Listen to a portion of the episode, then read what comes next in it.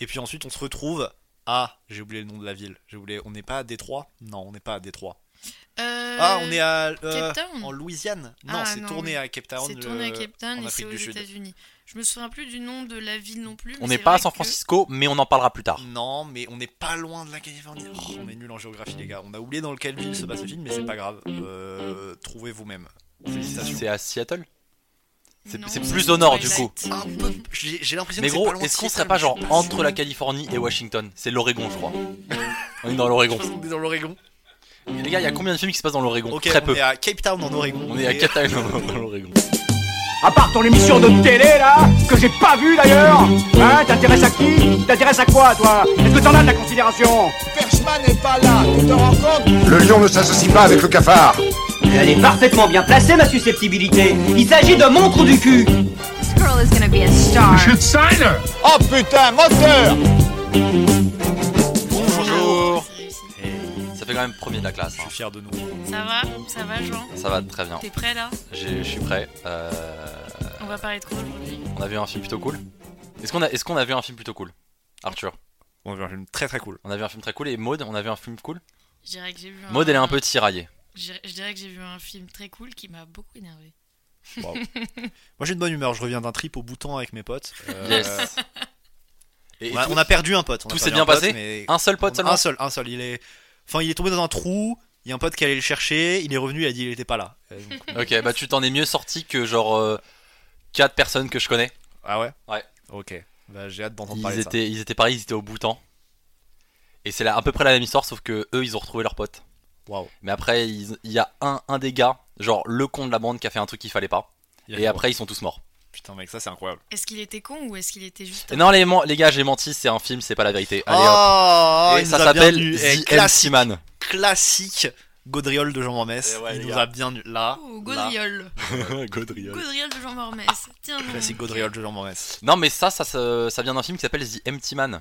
Et c'est donc vide, euh, En anglais. le film que j'ai vu et, et que vous avez vu. Qu'on a vu Oui. ensemble d'ailleurs en fait. Bon, euh, on a hâte de se serrer la main parce qu'on aime le film. Ok, c'est bien, c'est un super film. C'est sorti en 2020. C'est réalisé par David Pryor. Et euh, on le connaît David Pryor d'où on le euh, connaît, David. Pryor. David Pryor, vous le connaissez si vous avez vu des making-of de films, genre les films de David Fincher. Il a notamment fait euh, How Did They Ever Make a Movie of Facebook Euh, il travaillait dans l'édition de DVD, euh, il a fait celui de Master and Commander, beaucoup de Fincher, celui de La Mouche de Cronenberg, Ah ouais. The Man, c'est avant tout donc le premier long métrage du monsieur dont on a parlé David précédemment, Pryor, David Pryor, qui raconte l'histoire de James Lassombra, qui La est qui est un détective privé, ancien policier, il a une, euh, il a une boutique de self-défense avec euh, des petits trucs à poivre et tout, mec sympa, un peu solitaire. Euh, Mais pourquoi, pourquoi il est solitaire qui a vraisemblablement vraisemblablement vécu un drame dans Oui, sa oui, vie. oui, il a, il a perdu sa famille, comme tout bon détective privé. Si t'es un détective privé et que t'as encore ta famille, mon gars, t'es un loser. C'est T'es un mauvais détective. T'es, C'est vrai. tu en T'es heureux dans la vie, mais genre tu fais ton boulot super mal. Bah ouais. Mais d'ailleurs, pardon, mais The Empty Man, avant de commencer sur ce fameux James euh, qu'on rencontre quand même euh, au bout d'une demi-heure de film, qu'est-ce qui se passe? Est-ce qu'on n'a pas un prologue assez intéressant qui nous mettrait un petit peu en place? Ce qui est, euh, pro- on va dire, euh, nécessaire Oui. à un film d'horreur, à savoir une petite légende urbaine, une petite histoire Mise, de mise en bouche. une Un amuse-gueule. Un petit amuse-gueule. Hum, hum, ma gueule est amusée. pas trop salé finalement. Parce que dans The Empty Man, nous, on l'a enfin, on l'a regardé tous les trois, on a quand même remarqué que le prologue dure 25 minutes. Ouais, mais c'était fait. Ouais. Et que c'est carrément, carrément stylé parce que c'est une petite histoire dans laquelle il n'y a aucun des personnages principaux. C'est vrai. Comme un court-métrage au, comme un au- au court-métrage. début. Comme, comme une petite randonnée. Où ça Au Bhoutan, en 1995. On, on a déjà parlé du bouton, donc les gars, voilà, on enchaîne sur re le bouton. Voilà, on a, eu- ouais, on a un prologue euh, horrifique, euh, légende urbaine. Et puis ensuite, on se retrouve à. J'ai oublié le nom de la ville. J'ai oublié. On n'est pas à Détroit? Non, on n'est pas à Détroit. Euh, Ah, on est à. euh, Cape Town en Louisiane Non, Ah, c'est tourné oui. à Cape Town. C'est tourné à Cape Town et c'est aux. États-Unis. Je me souviens plus du nom de la ville non plus. On n'est pas à San que- Francisco, mais on en parlera plus tard. Non, mais on n'est pas loin de la Californie. Oh, on est nul en géographie, les gars. On a oublié dans quelle ville se passe le film, mais c'est pas grave. Euh, trouvez vous-même. C'est Félicitations. c'est à Seattle C'est Non, c'est ça, plus au nord du coup. Un peu. J'ai j'ai l'impression Mais que c'est gros, est-ce qu'on Seattle, serait pas genre entre la Californie et Washington? C'est l'Oregon, je crois. on est dans l'Oregon. Je pense qu'on est dans l'Oregon. Les gars, il y a combien de films qui se passent dans l'Oregon? Ok, Très on peu. est à Cape Town en Oregon. On est à Cape Town dans l'Oregon. Et James Assombra est un détective privé. Une amie à lui a une fille. Cette fille disparaît. Sur son miroir a écrit The Empty Man made me do it. Et il va enquêter. Et cette enquête, dans cette enquête, il va enquêter sur la vie elle-même, sur qui Oh. est-il, sur qui sommes-nous, où vont nos pensées, viennent-elles de nous faire Il va trouver une secte appelée l'Institut Pontifex.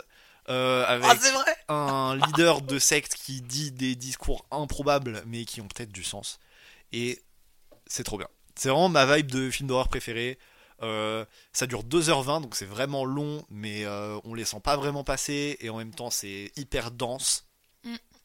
Ouais, c'est hyper dense et c'est surtout que c'est un peu une vibe de film d'horreur qu'il y a en ce moment. Ça veut dire que, bon, ça on en parlait un petit peu avant de- d'enregistrer, mais il y a une vibe un peu des, de la boîte de production A24 Mm. qui fait ce genre de film d'horreur qui Mm, mm, durent quand même tous assez longtemps et qui ont un esthétisme hyper, hyper euh, propre, Ouais. entre guillemets.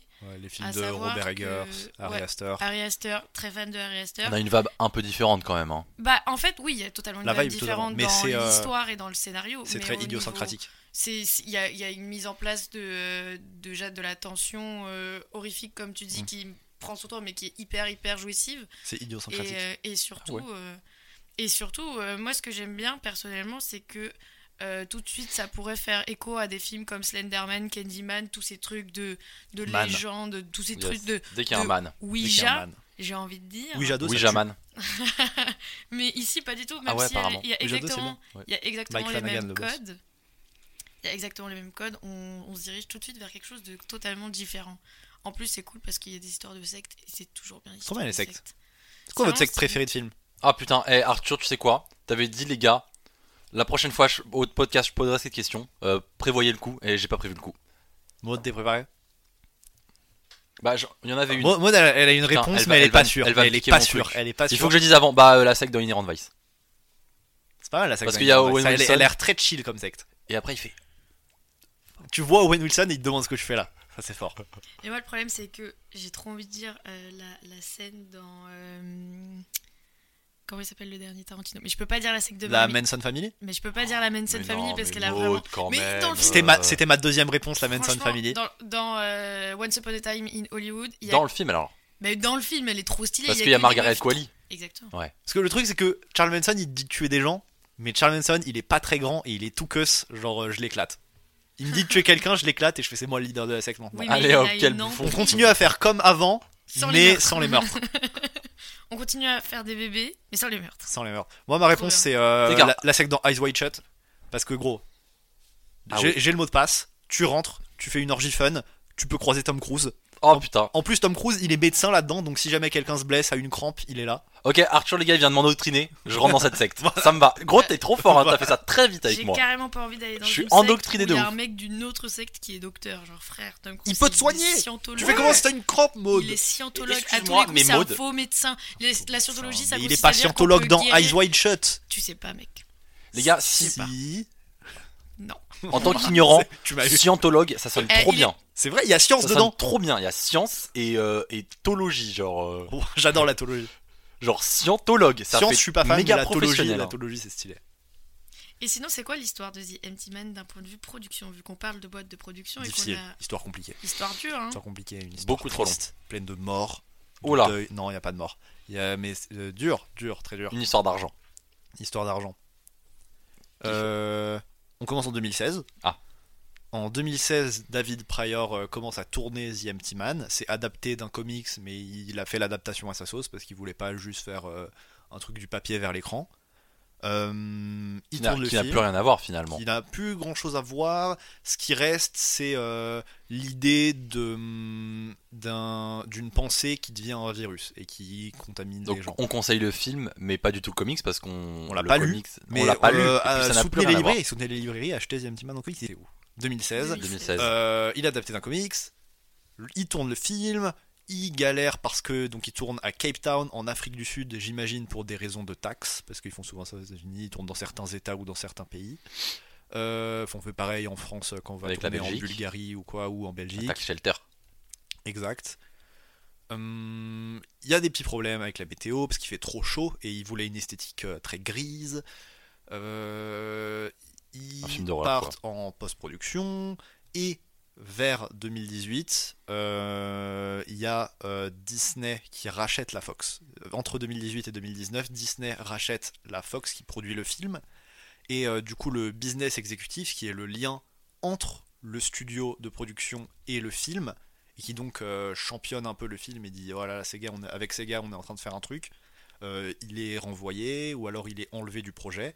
Et du coup, Disney, pour, pour Disney, bah, qui rachète l'entreprise, The Empty Man, c'est juste, un... c'est juste les mots The Empty Man sur une fiche. Et du coup, ils savent pas ce que c'est. Ça dure 2h20, ça coûte de l'argent. Qu'est-ce que c'est que ce truc? C'est pas commercial. Mm. Et donc, euh, ils ont eu des problèmes à récupérer l'argent pour pouvoir euh, finir le tournage, pour la post-production. Et, euh, et au final, on se retrouve en 2019. Le film doit sortir. Et il est repoussé et repoussé et repoussé pour, plusieurs- pour plusieurs raisons, notamment à un moment parce qu'il se retrouve face euh, à James Bond, qui euh, finalement est même pas encore sorti. Et ensuite, euh, le film sort finalement en octobre 2020. Mm. Pendant combien de temps, mode Pendant un jour. Oh la Pendant tristesse. un jour. Et c'était même pas dans le monde, dans tous les États-Unis pendant un jour. C'était vraiment euh, Quelques cinémas. dans ouais, quelques cinémas. Le réalisateur a Ça dû voyager pour aller voir son propre film. La bande-annonce est sortie une, semaine avant. une ouais. semaine avant. Il avait toute une idée de marketing viral qu'il n'a pas pu accomplir. Euh, et voilà, donc c'est vraiment dommage.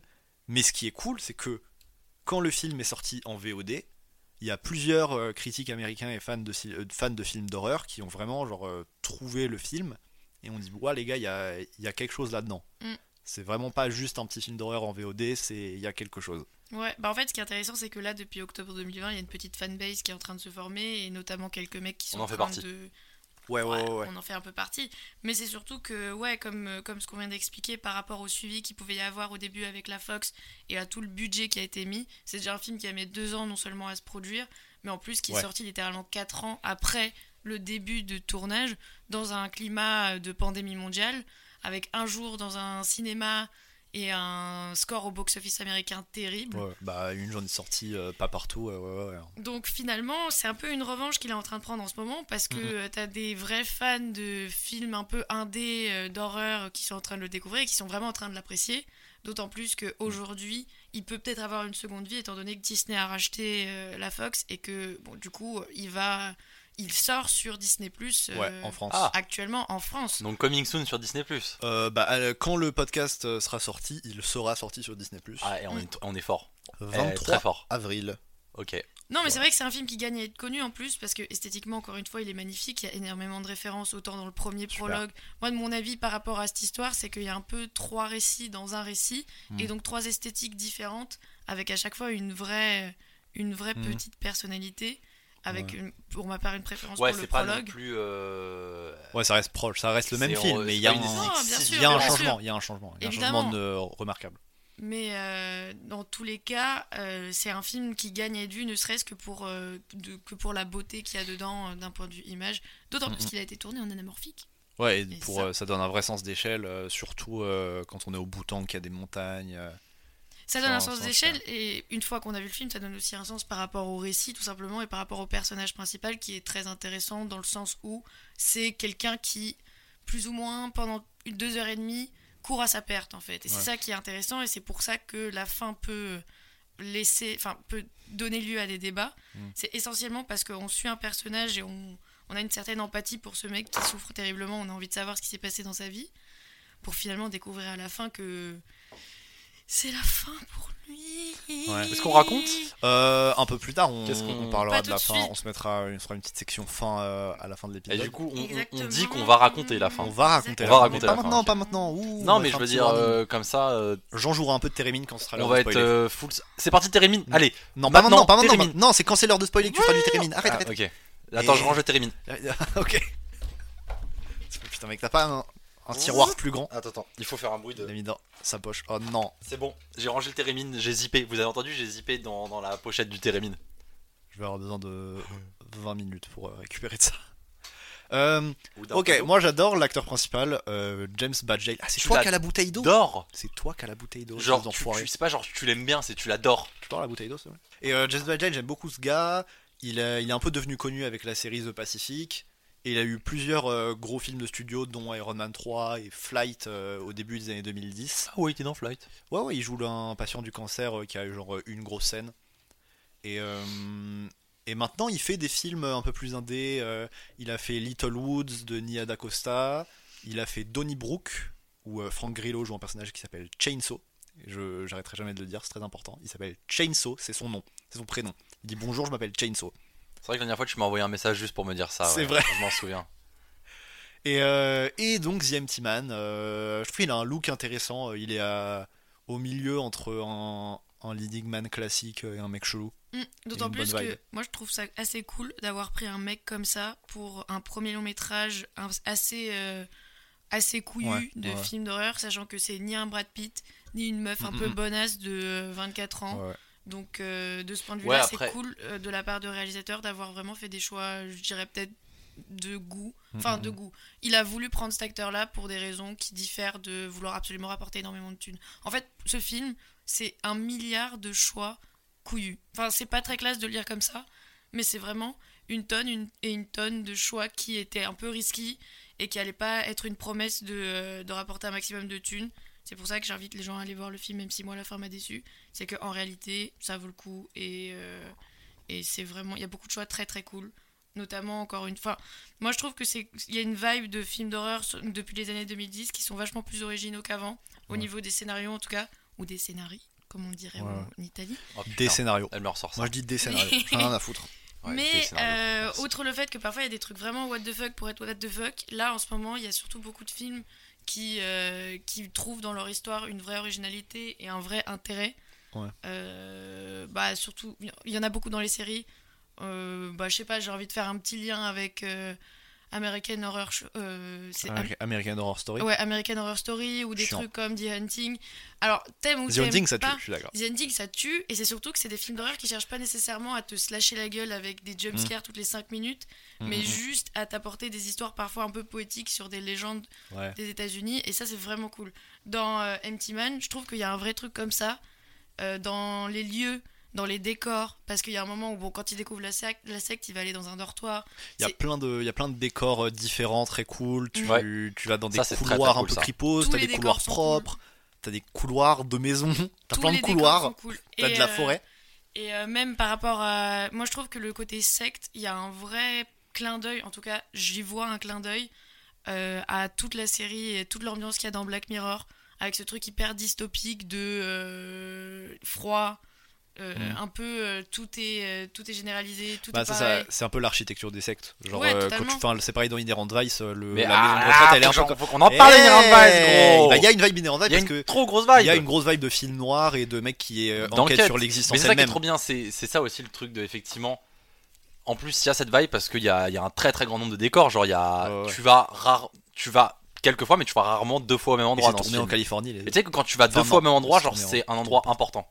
Hmm. Et, et, euh, et c'est ça, ouais, ça m'a fait pas mal penser à une, à une vibe Inherent Vice, mais avec mélangé avec un peu de The Ring euh, Naomi Watts. Ouais, ouais, ouais. Ouais, et, ouais, je vois. euh, et du coup, full, full le gars qui enquête dans sa bagnole, qui est un peu tout seul. Et après, alors, du coup, mon avis, c'est que pour le coup, James euh, Badge euh, Dale, il y a une mouche. Ah, il y a une mouche a euh, dans le podcast. T'as aimé The Empty Man C'est bon, je l'ai niqué, les gars. On Il peut recommencer le podcast.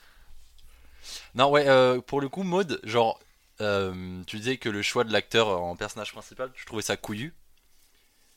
Mais. euh, Bah, c'est juste pas une tête d'affiche en fait. ouais, ouais, Ouais, oui, parce que t'as pas- Mais en même ils temps, ont pas l'argent voilà, pour ils ont pas l'argent. d'affiche. Et d'un côté, c'est aussi un mec euh, extrêmement classique physiquement, genre. euh, Ouais, mais il se salit un peu et tout. Il a, il a une des hyènes de mec pas propre. C'est cool.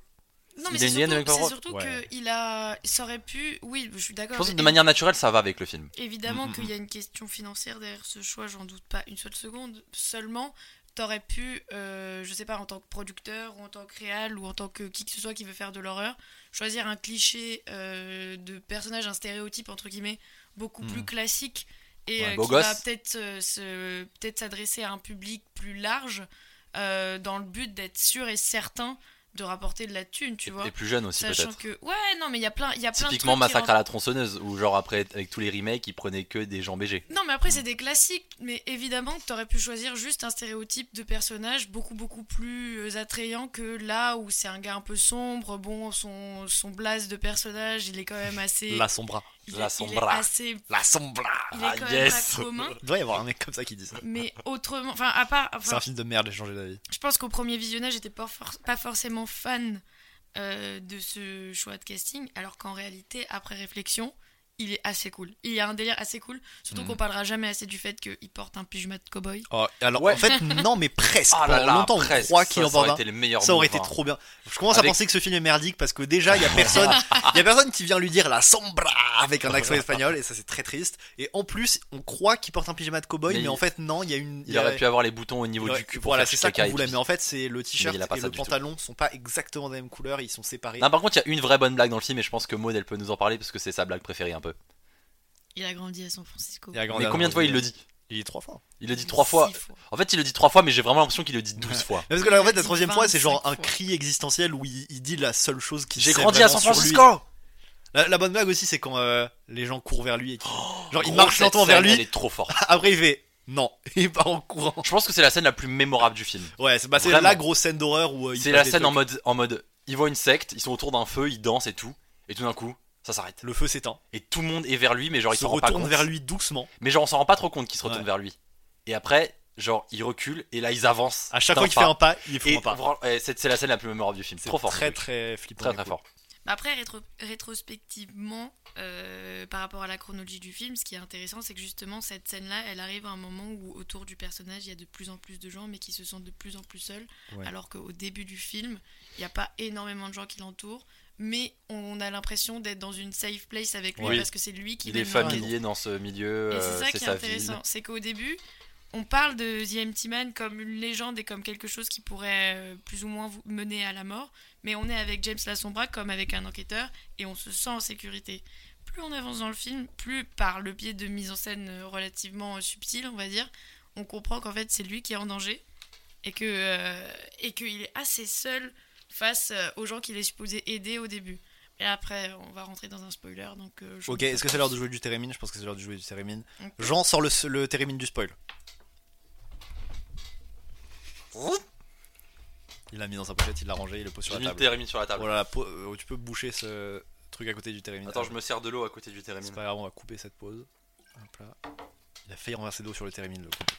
Mais non, mais attends, mais, mais, Ah, mais pas ça à côté du Ça Térémine, gros. Tu sais combien ça coûte un. Térémine C'est mon térémine, gros. C'est pas grave. C'est le Térémine familial. C'est le térémine familial. Attends, euh, pourquoi on est sur la séquence térémine Parce qu'on va, on va commencer à parler de la fin du film. Ah oui, mais attends, euh, parce qu'il y avait aussi un truc. Effectivement, genre, en fait, c'est vrai que ça arrive, ça arrive d'un coup, ce, ce truc vraiment mystique. C'est euh, du coup, tu sais, la scène où tout le monde, euh, tout le monde le suit là, le- Ouais, la scène ouais, de ouais. secte. Effectivement, c'est en fait, c'est à ce moment, c'est vraiment à ce moment qu'il y a, dans le film, il y a ce truc genre, boum, ok, il se passe quelque chose Ah, de mais différent. C'est que il a, il a trouvé son dossier dans la cabane. il a trouvé des dossiers dans la ouais. cabane. Il trouve son dossier. Et il est genre en rouge, vide. Et c'est là, t'es là, genre, il a vu la vidéo du, euh, du gars avec sept doigts, l'expérience Ouais. ratée de la secte. Et c'est là que tu comprends, waouh, ok, il se passe des trucs. Lui, il est impliqué. Manifestation. Et Bah après, non, mais si tu regardes bien le chaud. film, et c'est en ça que je trouve que euh, le, en, en termes de film d'horreur, c'est intéressant et c'est original, c'est qu'il y a réellement trois chapitres, en fait. Bah, Genre trois actes. trois actes, un peu comme dans la construction d'un fou. scénario. Waouh. Personne fait ça. Personne, Personne. fait ces films en trois actes. Oui, mais là c'est Moi, visible de parce, que, parce que finalement, sans, euh, sans donner des infos que les gens comprendront peut-être pas, il y a vraiment un moment où la découverte d'une euh, association de malfaiteurs, si je puis dire, donc qui est la secte, met en place un- le début d'un nouvel acte où, malgré le fait qu'il découvre un endroit où il y a beaucoup de gens qui se réunissent tout le temps, lui, il est tout seul face à eux. Et ça, c'est intéressant parce que ça va même créer Oui, oui, oui. le début de la conclusion du film en fait. Ouais. C'est que il est seul entouré de gens qui lui veulent du mal, comme dans une secte finalement. est-ce que? Bah, il, est un peu, il est un après, peu comme on- Tom Cruise euh, dans Red Shot. avant de parler de la fin, des gens qui lui veulent quelque chose avant de parler de la fin, moi je voudrais savoir, est-ce que vous avez aimé ce film? Ouais. Ouais Empty Man, on lève les bras. Quand je dis The Empty, vous dites man. The Empty. Man. The Empty. Man. Hey, moi aussi, ouais, ça, ça tuerait mon- Ok, maintenant on va parler de la Ah, fin c'est trop du tôt film. pour le Térémine. Non, si, si, on va parler de la fin du film, du coup, c'est le Térémine du spoil. Térémine du spoil. Ouais. Alors, Du coup, euh, il faut que je fasse des, des notes très aiguës, c'est ça? Ce que tu veux.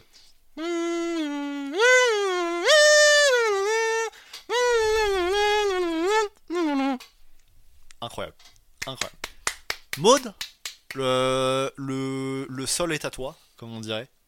Euh, parce que toi, t'as pas trop aimé la fin du film. Alors, moi, moi, mon problème, c'est que j'ai beaucoup aimé ce film et que la fin m'embête. Pourquoi? Pour une raison assez simple, c'est que déjà, encore une fois, je trouve que ce film, il est très beau et qu'il y a énormément de références, de références visuelles tout le temps. En tout cas, je Ouais. vois beaucoup. Oh, parlons un petit peu des références visuelles, un petit peu. Un tout petit peu, ensuite bah, faire ton argument. Déjà, mais après, moi, c'est vraiment une, c'est quelque chose que moi, euh, je, je trouve qu'il y a des ressemblances Mhm. et je les trouve très stylées. Déjà, je trouve qu'il y a un univers proche de celui de Stephen King qui est assez intéressant. Notamment, vois, dans, notamment dans le fait que le personnage porte souvent un ciré, donc ça c'est assez léger, mais on pourrait rapprocher ça Très film noir aussi. de- oui, totalement. Et, euh, et aussi, euh, il y a quand même un petit effet Shining dans le fait qu'il se retrouve souvent dans des espaces tout seul, qu'il avance dans un truc Mhm. où on voit pas le bout. Ça, encore une fois, ça peut être. Tu vois, si tu joues à Mhm. Slenderman sur ton ordinateur, Ouais. t'auras exactement les mêmes effets de style. Et ça, pour le coup, ça fait vraiment peur et c'est très cool. Je trouve que la créature qu'on voit au début, enfin le genre de squelette qu'il trouve, euh, Jean a remarqué qu'il était sexuel. Et euh, quand on le regardait le film, J'aime bien remarquer ce genre de truc. Bah, mais si- si il a un veux- œil pour le sexe incroyable. Yes. Si tu, Et, veux, euh, si tu veux tout savoir, le squelette qu'on voit au début, il est largement inspiré d'un tableau d'un artiste qui s'appelle Zdislo Be- Waouh. Beksinski. Ok, mode. bah, tu viens de niquer mon argument parce que moi mon truc c'était qu'il me faisait penser au design d'Asher Giger pour Alien qui est un truc sexuel. du Mais c'est voilà. Ah totalement, ouais. c'est Ouais, c'est en totalement possible, mais Ouais. en l'occurrence, cet artiste-là, c'est quelque, c'est quelqu'un qui est genre tout le temps dans le, c'est pas que c'est gore, mais il y a une poésie assez, euh, ouais, puis c'est surtout euh, beaucoup beaucoup le- la thématique de la mort, quoi, c'est vraiment ça. Horrifique. Donc ça a totalement du sens par rapport à la scène du prologue. Mais entre autres, j'y vois aussi un petit peu du Stranger Things quand ils sont sur le pont entre jeunes et qu'il y a ce Ouais. truc hyper de légende, de Elle machin. est, elle est beaucoup dans le trailer cette scène. Le trailer n'est pas du tout représentatif du film. Euh, il essaye de vendre un truc à la Candyman mais version nulle. Parce que Candyman c'est vraiment euh, intelligent comme film et stylé. Euh, mais là ça, enfin voilà. Le- sais, dans le film, il y a Yaya Abdul Matin 2. Euh, non je parle pas du euh, reboot de Nia D'Acosta. D'accord, ok. Mais de l'original Candyman. Donc voilà, pour, euh, pour reprendre ce que je disais, Oui. euh, visuellement, c'est vraiment super beau. Il y a des transitions de malade. Encore une fois, c'est filmé en, anam- en anamorphique. Vraiment et les grandiose. acteurs sont tous très cool. Il faut dire. Root le boss. Le seul problème que j'ai, c'est que pour moi, le film, il est donc euh, plus ou moins euh, réparti sur trois actes, et que dans les trois actes, on pose des problématiques euh, différentes et trop nombreuses, qui, à mon sens, enfin, auquel, à mon sens, là, en fait, à la fin, si vous voulez, il y a une espèce de scène finale où on a réponse à tout, et ça, c'est très cool parce que c'est ce qu'on veut, sauf qu'on n'a pas les réponses à tout, tout. Et ça, Je peux spoiler si tu veux. On a, on a sorti le Térémine. Hmm, alors, bon, sans, sans trop spoiler non plus, parce qu'il faut quand même avoir envie de regarder le film, mais le Non, personnage mais on a sorti le Térémine, c'est bon. Il y a Là. une- On est dans, il y a la- on est dans un safe space. Le personnage de Empty Man, donc James Lassombra, est finalement celui qui a été choisi pour être le nouveau Empty Man. À savoir que le premier Empty Man qui est là jusqu'à maintenant, c'est l'homme qu'on voit au début dans le prologue et qui se fait euh, posséder par un esprit qu'on ne Et connaît devient pas. le pont entre notre dimension Voilà. et celle des trucs. Oui, Des donc trucs voilà, c'est pas, c'est pas réellement Empty Man, mais c'est la personne qui va permettre à un esprit de commettre tous les meurtres possibles et imaginables. Mm, mm. Le seul problème, c'est que on part de ça au début, avec des personnages qu'on connaît pas plus que ça, qu'on n'apprend pas plus à connaître. On arrive ensuite dans notre univers à nous aujourd'hui avec une enquête, et on part à la recherche d'un personnage secondaire qui est, euh, je sais plus comment. J'ai envie de dire Laura, mais c'est pas Laura. Une jeune fille proche du personnage principal pour On finalement arriver à une scène finale où, après enquête, après découverte d'une secte et après euh, moultes et moultes recherches, découvrant peu à peu que son, son identité commence à s'effacer, le personnage principal découvre qu'il n'a jamais existé et qu'il a été créé précisément pour devenir. Ah, le il a pas jamais existé, mais il a existé hier. Justement. il, a, il a été créé il y a trois jours. Justement, ça, c'est pas clair. Et Oh, moi, j'ai pas de problème. Ça, c'est clair, avec il une- l'explique si vite. J'ai pas de problème avec la final scene où tu découvres tout ce qui se passe. J'ai un problème avec le fait que le film dure 2h17 et que tout ça, c'est expliqué en 5 petites minutes avec Ouais. un personnage pas très charismatique, mis en scène Mmh. dans une pièce. Un peu. euh, c'est quand même un peu théâtral et un petit peu cliché, Ouais. voire même ridicule, alors que la scène juste avant est mille fois plus intéressante. Donc c'est pour ça que j'adore le film dans son esthétisme et même dans son histoire finalement, mais que à la limite ça aurait peut-être ça aurait été peut-être un petit peu mieux, même si c'est peut-être le concept, peut-être que c'est fait pour être totalement ambigu et qu'il Ouais. y a des non-dits, que nous on doit découvrir pourquoi, comment, etc. Après encore une fois c'est que mon avis personnel, mais j'aurais aimé qu'on m'explique beaucoup, beaucoup plus les choses sur la durée que Ouais. en 5 minutes à la fin du film. Je pense que ça aurait été plus intéressant de mettre en place les réponses plus grossièrement, Mhm. parce que j'imagine que c'est déjà le cas, mais plus grossièrement que ça ne l'est actuellement, pour qu'on puisse complètement comprendre le problème et avoir cette espèce d'effet Shutter Island où tu dis Ah, c'est pour ça qu'à ce moment-là, il y avait Ouais. ça, ah, c'est pour ça qu'il y a eu un flashback, ah, on fait référence à ça, etc. Mhm. etc. Du coup, j'ai aimé le film, j'ai juste détesté la fin. Ok, bah. Détesté carrément. Waouh, là, fait détester. Pour ce coup. Contre-argumentons. Euh, bah, moi, en vrai, je suis d'accord. Enfin, j'ai pas de problème avec ce En qu'elle fait- dit. Le seul truc auquel je suis pas d'accord, c'est que c'est très clair qu'il a été créé il y a 3 jours. Ouais. Ça, je trouve ça très clair. Encore une fois, je, je dis pas que c'est pas clair. C'est une je dis expérience. juste que euh, je trouve ça trop frustrant de suivre Hmm, un personnage après, ouais. aussi longtemps pour qu'on dise ouais, mais non, non, en fait non. Hmm. Je Tu peux, vois ce je que je peux veux pas argumenter tes sentiments par rapport au truc, bien sûr. euh, si Évidemment. comme Après, moi, je serais ravi En d'entendre fait, pourquoi vous film. effectivement, peut-être que Maud, il y a peut-être ce truc de. Finalement, il a beau enquêter tout le film, il découvre pas grand chose. Il découvre. Ouais. Si, Et du coup, effectivement, en fait, le, le truc, c'est que c'est c'est ce qu'on disait tout à l'heure avant le podcast, c'est que, en fait, il n'y a pas genre un ou deux twists, il y en a genre 40. Ouais. Et Maud, en, en fait, c'est ça que tu me disais qui te saoulait, c'est que genre, en fait, t'avais tous ces trucs qui étaient qui arrivaient en même temps, genre tous à la fin. Et du coup, en fait, je pense que, bah, on va pas dire que c'est pas voulu, hein, parce que c'est comme ça qu'il est le film. Ouais. Donc, euh, c'est carrément voulu que, t'aies toutes les réponses à la fin et que t'es là, genre en mode, oh là là, putain, il y a tous ces trucs, et genre, t'es, waouh, ok, c'est ça en fait. Non, mais finalement, moi, ce qui me dérange, c'est aussi parce que c'est probablement, ça fait probablement partie de ma manière de fonctionner, mais je trouve ça dommage parce que le film est cool, l'histoire est cool, l'image est stylée, et même l'acteur principal, comme on en a parlé, son personnage vaut le coup d'être. Enfin, il est intéressant et il a le mérite d'être original. Le seul problème, c'est que tout ça, bah, j'ai envie d'avoir une fin qui décapote, enfin, j'ai envie d'avoir un truc vraiment stylé. Et conclusion.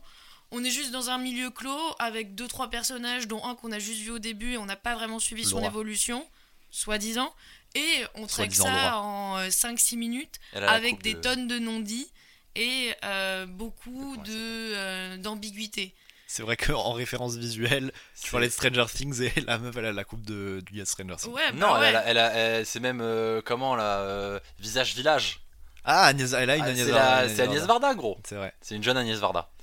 Mais euh, non, mais après c'est vrai que Maud, effectivement là, quand j'y repense, c'est ce que tu disais, t'étais, t'aurais même trouvé plus cool que le film dure encore plus longtemps, même s'il est déjà Ouais, assez carrément. long, et que par exemple Ouais. la scène de 5 minutes de fin, elle dure genre une demi-heure. Non, mais bien sûr, Et encore que une du fois, coup, t'as les euh, réponses étalées sur cette demi-heure. Évidemment, moi ça me dérange pas du tout qu'un film soit très long s'il vaut, si ça vaut le coup quelque part. Enfin, moi, mon- Genre Inherent Vice. Par Yes. exemple, ou même mon exemple préférence, c'est que Hérédité, je trouve que c'est un bête de film d'horreur, mais j'ai pas du tout aimé Mais la fin. parce que j'ai pas aimé la fin. C'est encore fin- autre chose. La fin était très claire. hein. Oui. Et le film avait beau être très long, la fin était justifiée, euh, tout a du sens et tout. J'ai juste pas aimé la fin. Sauf que là, c'est pas pour ça que j'aime pas la fin. C'est juste parce que elle arrive trop vite, il y a trop d'éléments d'un coup. Et en plus, euh, la plupart des trucs, on n'est pas bien sûr de comprendre. Alors que tu prends le troisième acte, voire même le milieu du deuxième, tu commences à mettre en place des éléments de, qui te permettent de répondre à toutes les questions de manière hyper obvious, sans que ce le soit si t'as pas déjà vu la fin du film. Et au deuxième visionnage, normalement, tu te fais kiffer. Après, c'est vrai qu'il y a peut-être un truc de facilité en mode bon les gars, c'est la scène de fin, vous vous rappelez, on balance tout, on balance tout Et dans cette non, scène mais de fin. encore une fois, c'est Après, faut les mettre en place, tu vois. Enfin, Mais mais mais j'ai quand même trouvé ça cool. Et encore une fois, c'est aussi intéressant de préciser que c'est un film qui a mis deux ans à se produire, qu'il y a eu énormément de galères, ouais, que c'est a un dû- premier ouais. long métrage. Qu'il que- a pas eu forcément tout le temps qu'il voulait le Et réalisateur. quand même, premier long métrage, euh, il est chaud hein, le Et- gars. Et en ça, c'est aussi important de dire que pour un premier long métrage, bah, en fait, il est hyper chaud. tue. Il est hyper chaud. Il a Ouais, tellement fréquenté David Fincher. Bah, et pas que David Fincher, c'est- son que. collaborateur principal, mais il a aussi fait des trucs pour Peter Weir, notamment pour Master and Commander. Euh, ouais, dans, le, bah, dans le podcast euh, qu'on a écouté où il y a eu une interview du réalisateur, il parlait du fait qu'il faisait le making of pour euh, Master and Commander, et ça c'était le grand euh, projet de C'était un de ses passion. grands premiers trucs, non? Euh, Ce Matériel Commander, Un c'est peu, quoi? il avait déjà C'est fait plusieurs fin Fincher. 90, c'est ça? Non, c'est 2003. Ah, 2003 Et du coup, c'était le passion project du président du studio. Et du coup, dès qu'il avait besoin d'un truc pour son making of, il disait Tu veux qu'on appelle Tom le président du studio? Et il disait Ok, ok, on va te donner ce que tu veux. Et euh, c'est intéressant. Et Alors, coup, du voilà. coup, qu'est-ce qu'on a pensé qu'est-ce que j'avais pensé Moi, euh, je, veux- bah, je, je sais pas s'il y a un peu un, un effet secondaire de cette pandémie, c'est que et de rester chez soi et tout, c'est que j'ai un peu du mal à distinguer le très bien du bien. Genre, euh, si j'aime un truc, j'aime un truc. J'ai un peu perdu quelques capacités critiques euh, dans mon cerveau. Non, euh, c'est parce que tu vois beaucoup, beaucoup de trucs. aussi. Probablement aussi que je vois beaucoup de choses parce qu'il n'y a pas grand chose à faire d'autre. Euh, mais du coup, bah, en fait, je marche hyper émotionnellement et si j'aime un film, eh C'est bah, bien. je que décide, je bien, que je l'aime. Et euh, je l'aime avec ses défauts, mais je considère même pas ses défauts comme ses défauts. Euh, je considère ça comme juste une partie du film, et je suis genre, bah, vas-y, ça tue, et la fin, je la trouve bien, et je trouve que ça rentre dans le dans l'influence film noir. Et enfin voilà, je fais que répéter ça depuis le début, ça me fait penser à- au film noir, ça me fait penser à Inherent Vice. Et comme dans tout euh, bon grand film noir, euh, il enquête, sur- il finit par enquêter sur euh, la racine de l'existence elle-même. Et euh, au lieu de perdre son humanité comme perdrait euh, son humanité euh, Jack Nicholson dans Chinatown, lui il perd, James là son bras perd euh, sa condition d'humain. D'humain. Waouh, waouh, waouh, Non, mais Arthur. après, c'est sûr Trop que fort. personnellement, moi, mon analyse de cette fin-là, elle est hyper superficielle dans le sens où euh, c'est exact exactement comme toi, c'est juste dû à un ressenti. Dans le sens où le film, j'ai trouvé super stylé. Et la fin, bah, j'étais hyper frustrée. Donc forcément, mon ressenti, c'est celui Ouais. d'une grosse rageuse qui aime pas la fin la parce que j'aurais aimé une autre fin. Mais autrement, dans le propos et, euh, et encore une fois dans le scénario, Hmm. je trouve qu'il y a une, ori- une originalité qui vaut le coup d'être découverte parce que euh, on a eu pendant des années des remakes de films d'horreur, des films de zombies, des films de fantômes, ce que tu veux, alors que euh, Alors que Ouija 2, ça c'est un vrai bon film. Oui, j'ai hâte de- C'est ouais, pas, c'est à pas ce une blague, alors Non, que ouais, là, on a vraiment ouais. une histoire originale vu qu'elle n'est même pas inspirée du comic dont elle a pris le nom. Et là, c'est vraiment cool. Ouija 2 c'est bien. Ouais, Ouija 2, c'est- Producteur c'est- exécutif je l'ai- Thibaut Je l'ai pas vu, mais à Skip, c'est c'est Ouija 2, c'est vraiment stylé pour de vrai. J'ai de pas vrai. vu Ouija 1, j'ai vu Ouija 2. Mais, euh, mais en plus, la vérité, c'est que malgré le fait qu'on ait euh, lâché des spoils, parce qu'on a, on a sorti le termine du spoil, donc euh, c'est bon, on pouvait lâcher des spoils. Eh, c'est cool, genre, on a, genre, Arthur, il a fait, les gars, le termine, c'est le termine du spoil, et genre, on a créé un truc là. Ouais. Donc le termine du spoil, maintenant, c'est un vrai truc de, de cinéclap. Ouais. Non, ouais, malgré le fait. qu'on- Trademark si vous l'utilisez. Malgré le fait que qu'on qu'on ait raconté deux trois trucs là, finalement effectivement il y a tellement d'éléments dans ce film Il y a que, plein de trucs qu'on en n'a fait pas il y a dit. plein de trucs qu'on n'a pas dit et du coup on va pas vous enlever votre petit plaisir de découvrir des trucs si vous regardez le film. Donc ça c'est un peu cool. Moi, en plus, je trouve ça intéressant de la part d'un réalisateur qui a fait des making-of, donc qui a toujours pris plus ou moins euh, les, euh, les extraits de films d'autres pour faire des films lui-même, parler de la condition humaine et de comment perdre son identité. En Mhm. vrai, je trouve ça assez intéressant. Je trouve ça assez introspectif. Après, bon, ça a probablement aucun rapport, et c'est peut-être juste un kiff qui s'est fait lui-même dans son coin. Mais dans l'idée, je trouve ça cool. Je trouve que le propos est assez cool. Parce qu'en plus, il y a une critique de, du milieu sectaire. Il y a, il y, a, il y a une légende inventée de toutes pièces mise en place et qui a un court métrage à elle toute seule pour exister dans le film.